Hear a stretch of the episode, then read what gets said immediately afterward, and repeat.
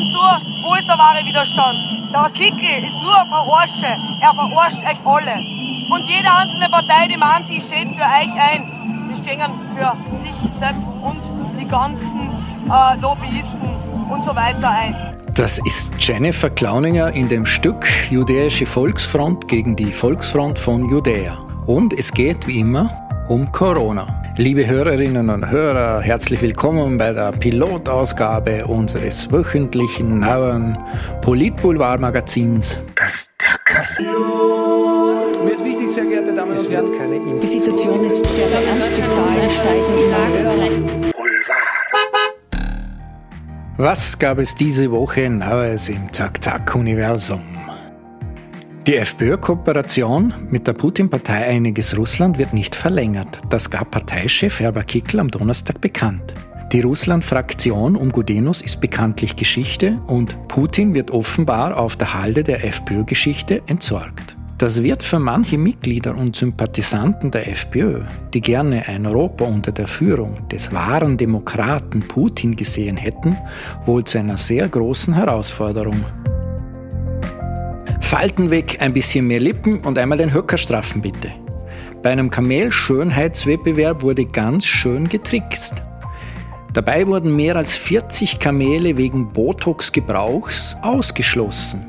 Und es geht wie immer ums Geld. 66 Millionen wurden an Preisgelder beim traditionellen Abdulaziz Kamel Festival in Saudi-Arabien ausgeschüttet. Da wird offenbar mit allen Tricks gearbeitet. Wohl nichts Neues bei Schönheitswettbewerben. Übrigens von einem Zickenkrieg unter den Kamelen ist nichts überliefert. Schauen's, das Harmkummer. Am Mittwochabend nahmen sich Corona-Leugner den Wiener Stephansdom vor. Dort wird ja bekanntlich hochoffiziell geimpft. Mit von der Partie war auch die Rädelsführerin Jennifer Klauninger, die wir zum Eingang dieser Sendung schon gehört haben. Einer der Polizisten nahm sich ein Herz und die Zeit und nahm sie zur Seite, um ihr einen Rat zu geben. Schauen Sie das Harmkummer. Der Polizist versuchte kurzen Prozess mit Frau Klauninger zu machen. Ob es geholfen hat? Vermutlich nicht. Am Samstag schimpfte sie per Video von einer anderen Demonstration über Herbert Kickel, der offenbar kein wirklich echter Impfgegner zu sein scheint. Tratsch und Klatsch. Tratsch, i Klatsch. sehr interessante Geschichte für mich war diese, dass ein landesweit bekannter Arzt aus Badersee angeklagt wurde. Dieser Arzt soll vor allem in den ersten Monaten der Pandemie Maskenatteste ausgestellt haben, und zwar ohne Patienten zu untersuchen vorher. Ja, in 20 bestätigten Fällen, wo die Patienten auch namentlich genannt sind, stimmt das jetzt und von dem fehlt im Moment jede Spur, weil er sich vor ein paar Monaten nach Tansania abgesetzt hat Besagter Arzt ist auch in der, sage ich mal, Corona-Skeptiker-Szene sehr bekannt. Am Nationalfeiertag 2020 ist er öffentlich mit Martin Ruther und anderen namhaften Corona-Redelsführern aufgetreten. Und dort wurden unter anderem Masken verbrannt, symbolisch. Also da hat sich der Herr eh schon einen Namen gemacht. Im Oktober 2020 kam es zu einer Hausdurchsuchung bei dem Herrn. Ja, ihm wurde daraufhin schon bereits die Berufslizenz als Arzt entzogen.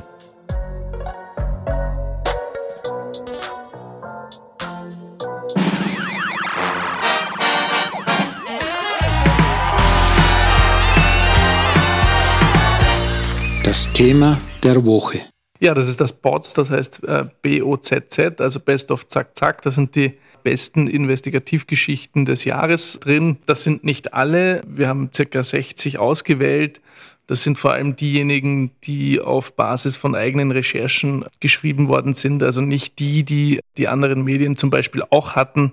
Also wir haben schon auch Geschichten drin, wo es um diese Chats geht im Zuge der Inseratenaffäre aber vor allem die Geschichten, die wir dann selber recherchiert haben und die in keiner anderen Zeitung standen. Als Clubmitglied kriegt man dieses Magazin gratis, das muss man sich aber vorbestellen. Als Nicht-Clubmitglied kann man das Magazin beziehen für 5,90 Euro im Zack-Zack-Shop. Ich glaube, das ist auch ein erschwinglicher Preis für diese etwa 60 Geschichten. Es gibt nämlich auch noch QR-Codes in dem Magazin, wo man dann zu Videos bzw. weiterführenden Medien kommt. Es gibt mehrere Geschichten, die mir sehr gut gefallen. Eine davon ist die Geschichte mit dem Spiegel und mit dem Standard. Da ging es um Cyberaufklärung im Außenamt. Dazu sollte eine Firma aus dem Wirecard-Umfeld angeheuert werden. Diese Firma ist aus mehrerlei Hinsicht etwas dubios, beziehungsweise muss man sich die anschauen wegen verschiedenen Russland-Connections der Eigentümer. Äh, weil es ja auch damals im Außenministerium beim Hackerangriff geheißen hat, dass äh, Russland dahinter stecken könnte. Und jetzt tauchen eben Jan Masalek, äh, der ehemalige Generalsekretär im Außenministerium Johannes Peterlik und ein ehemaliger BVT-Mann im Hintergrund auf, die dann hier einen Termin organisiert hatten mit dieser Firma und All das haben wir herausgefunden. Jetzt gibt's hier einen Haufen Anfragen auch in Deutschland zu der Firma. Deutschland möchte auch die Zusammenarbeit äh, für mehrere Ministerien verkürzen mit der Firma. Also das hat schon einen Impact gehabt.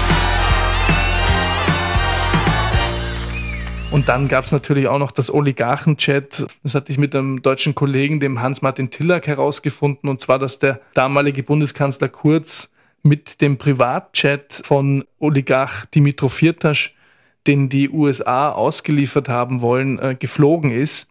Und das ist schon irgendwie ein bisschen grotesk, denn das war eine offizielle Amtsreise von Kurz nach Israel damals. Und da nimmt er eben den Privatchat von einem Oligarchen, dem nachgesagt wird, ein Mitglied der russischen Mafia zu sein und auch Putin nah zu sein, dass dann jemand, der Regierungschef ist, mit dem äh, Chat fliegt, ist dann doch ein bisschen komisch. Und dann natürlich auch noch die Kosten, aber da ist uns aufgefallen, ähm, das war auch sehr interessant, dass der Kurz viel günstiger geflogen ist als der Eigentümer, also der Oligarch selbst. Da waren dann eben zwei Verdachtsmomente, eben einerseits Geldwäsche des Oligarchs, warum zahlt der zweieinhalb Mal so viel wie der Kurz, oder aber, beziehungsweise und oder dass es hier äh, Verdachtsmomente der Anfütterung gibt. Wieso sollte der Kurz so wenig bezahlen? Und da sind wir also immer noch dabei zu recherchieren. Das war auf jeden Fall eine große Geschichte, die hierzulande übrigens nur spärlich übernommen wurde, dafür aber von Spiegel, Kiew Post und anderen internationalen Medien. Da hat man schon auch gesehen, dass es schon weit vor der Inseratenaffäre Probleme in der österreichischen Medienlandschaft gab.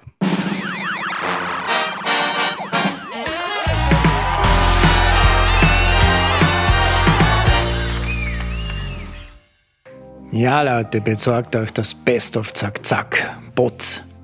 Das erste Druckwerk aus der Redaktion. Es ist wirklich schön geworden. Wir sind alle ganz stolz darauf. Und ich vermute, es wird mit der Zeit auch einen Sammlerwert kriegen. Das Herzl der Woche.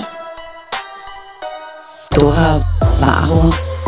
Dora Varo Dora Varro ist deswegen jetzt auch in den Medien aufgetaucht, weil sie jetzt im Fachbeirat der RTR sitzt. Das ist quasi die Rundfunkbehörde, die jedes Jahr 20 Millionen an den privaten Rundfunk und 3 Millionen an den nicht kommerziellen Rundfunk an Förderungen vergibt. Da sitzen fünf Personen. Alle drei Jahre müssen die neu bestellt werden oder verlängert. Drei Personen wurden verlängert, zwei neu besetzt. Sie ist eine davon, die neu dazugekommen ist. Bisher war sie eigentlich in ihrer Laufbahn ja Society-Redakteurin, hat für die Krone gearbeitet, für Ö24 gearbeitet, war laut einer Presseaussendung von Wolfgang Fellner eine der Chefredakteurinnen von Österreich und auch von Madonna. Und jetzt ist sie eigentlich schon länger für die Bildzeitung tätig und ist so etwas wie die Österreich-Korrespondentin.